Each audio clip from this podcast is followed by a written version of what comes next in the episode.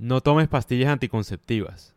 Algunas mujeres toman anticonceptivos para prevenir el embarazo, otras porque su médico se los recomienda para ayudar a regular su periodo menstrual, otras porque son atletas y quieren mejorar su rendimiento en actividades deportivas. Entonces suspenden su periodo menstrual durante un mes mientras están en las competencias. ¿Qué pasa cuando tomas pastillas anticonceptivas? Interrumpes completamente la ovulación, una fase crítica de un ciclo saludable, necesario para la salud hormonal óptima de tu cuerpo. Y cuando anulas la ovulación, tu cuerpo no produce progesterona.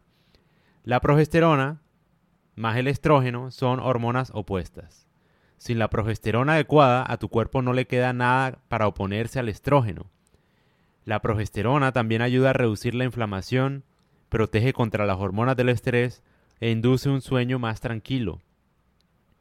Agotamiento de nutrientes. Las pastillas anticonceptivas acaban con los siguientes nutrientes: magnesio, vitamina A, C, E, vitamina B, selenio, zinc. Estos son los nutrientes críticos necesarios para una salud óptima, hormonas equilibradas, regulación del azúcar en la sangre, inmunidad, función tiroidea, entre muchos más procesos en el cuerpo. Con el tiempo, el agotamiento crónico da como resultado una deficiencia de nutrientes, uno de los factores más pasados por alto de mala salud, más, adicionalmente, trastornos mentales.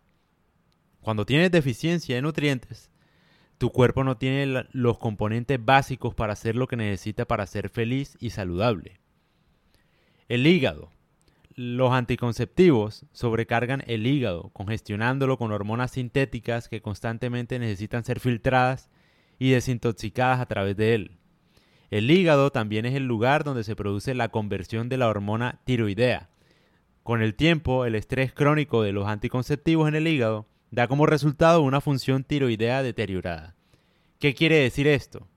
Que los anticonceptivos agotan el zinc, el selenio y la vitamina B, que son nutrientes claves específicos para la producción de la hormona tiroidea.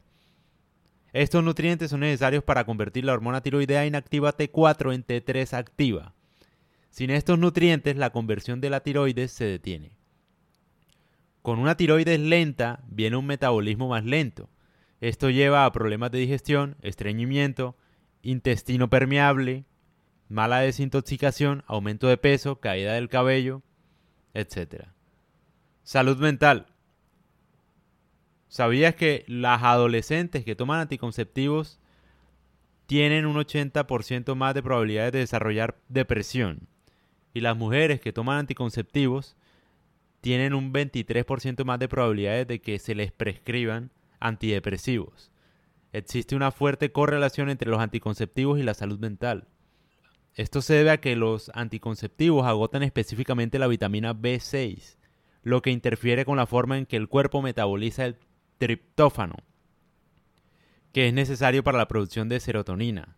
Los anticonceptivos también dañan el revestimiento intestinal y altera el microbioma intestinal, una curiosidad, el 80 al 90% de nuestra serotonina se crea en nuestro intestino. Entonces, ¿qué puedes hacer para ayudar en caso de que estés tomando anticonceptivos? Puedes mitigar el estrés a través de la meditación, caminar descalza, tomar sol diario, consumir eh, grasas saturadas, mantequilla, aceite de coco, etc y no deberías tomar café una semana antes de tu periodo. Al final, tomar anticonceptivos es una decisión autónoma y solo espero que con este podcast quede mucho más claro las consecuencias de hacerlo a largo plazo. Toda la información que dije anteriormente es de Juliana Long. Ella hizo un hilo al respecto que pueden buscar, ¿no? Si quieren más información.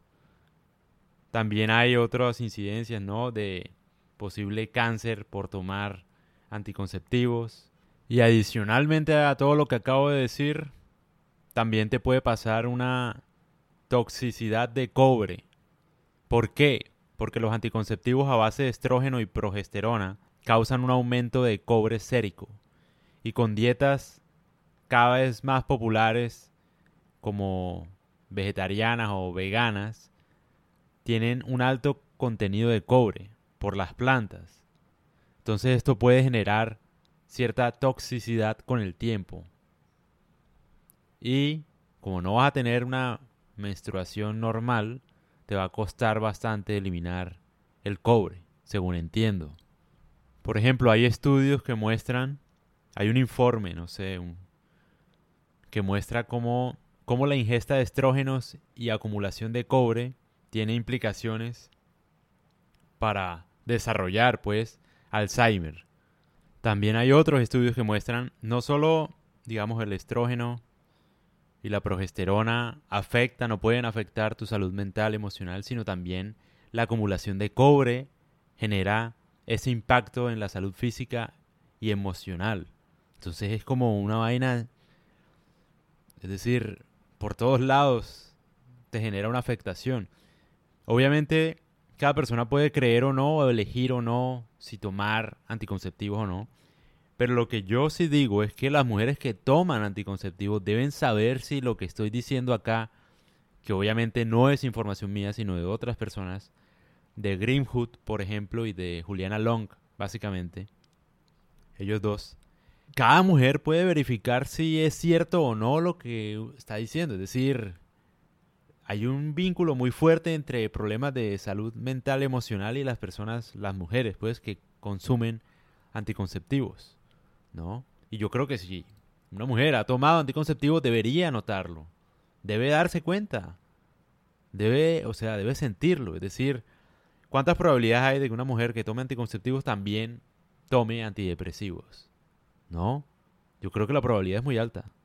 Entonces, ¿cuál es la solución? Bueno, he dado varias soluciones sobre la dieta, obviamente comer huevos, carne, ese tipo de cosas ayudan, ayudan bastante, ostras porque tienen alto contenido de zinc y de los nutrientes que les hacen falta como por ejemplo el selenio, en caso de que sigan consumiendo pastillas anticonceptivas. Pero aparte, hay un método, método de conciencia de fertilidad, ciclo de seguimiento diario, que se basa en lo siguiente. Toma la temperatura todas las mañanas con un termómetro basal y mide la consistencia del moco cervical para conocer tu ovulación.